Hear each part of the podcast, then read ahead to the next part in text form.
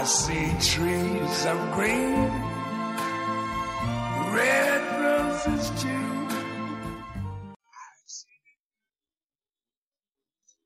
大家好，这里是陈说新财富。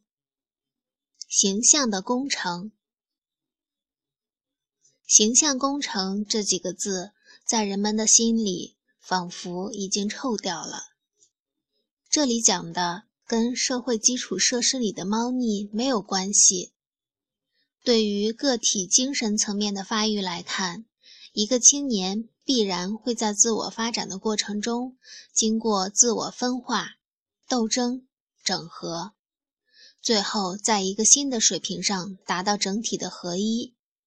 大部分的人都是如此，大部分的人也是都可以做到自我认识的整合的。通常都会随着生活阅历的丰富，对社会认知的清晰，对自我认知的深化，逐渐的能够达到自我的同一感。那些不能够顺利自我接纳的个体，是我所谓的不能够确立稳定的自我形象的人。他们甚至无法认识哪个是真的自我，我在做什么。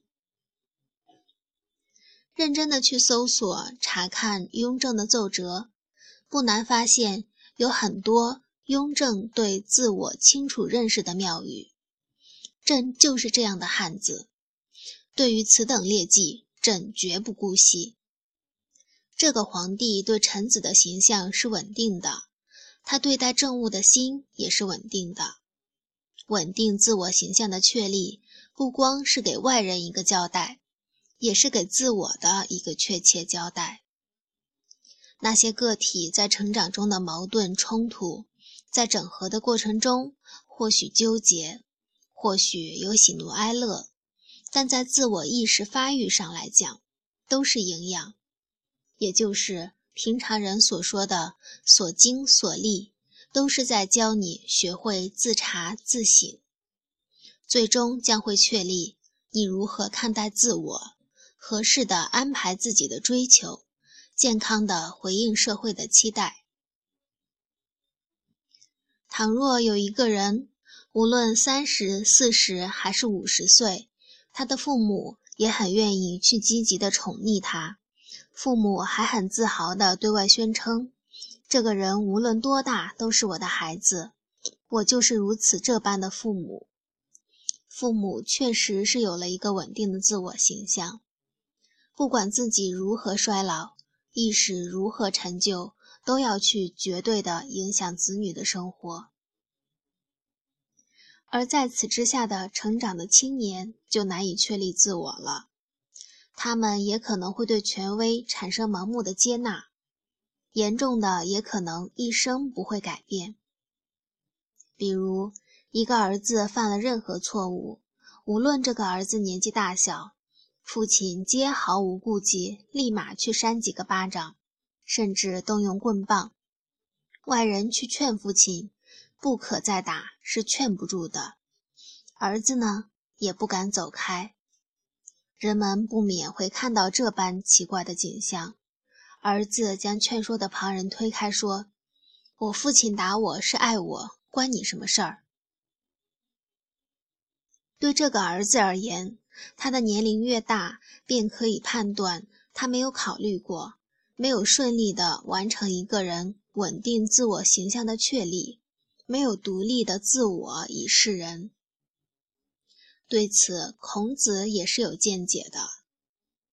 孔子曾经教导他的弟子曾子说：“古时候有一对父母特别狠毒，对大儿子毫不留情。”在父亲暴打儿子的时候，打得轻的话，这个儿子就忍着；打得重的时候，这个儿子就要逃跑。为什么？孔子说，在暴打之下，儿子尚不逃跑，这会将父亲陷于杀子的不义之地。而更重要的是，孔子口中这位青年自我接纳和自我认识依然稳定的确立了。父母残暴，打我几下是可以忍受的，但我作为一个独立的生命，丧命于父母棍棒毒打之下，肯定是不值得的。他不仅仅是父母的孩子，他还是他自己。是啊，青年这一生对自我、对外在要完成的形象任务之一，便有“我是我”，不仅仅我是谁的什么人，便全盘接纳。我更是我自己，我会有自己的认识和行为。举个贴切的例子吧，王大头大头觉得儿子应该在政府机关工作，王小头便辞职返回老家去做公务员。王小头觉得再多生一个孩子才能让父母满意，因为类似的原因再生一个。此情此景，世界上没有什么所谓的王小头。更确定的是，这个世界上王大头有个孝顺的儿子，那个人是谁？那个人是王大头的儿子吧？文章来自微信布衣春秋，感谢倾听，下次再会。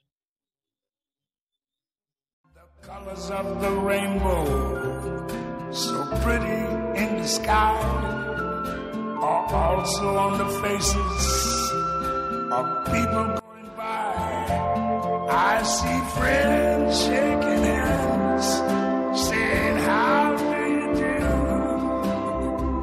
They're really saying, I love you. I hear babies cry. I watch them grow. They learn much more I never knew. And I think to myself, what a wonderful world. Yes, I think to myself,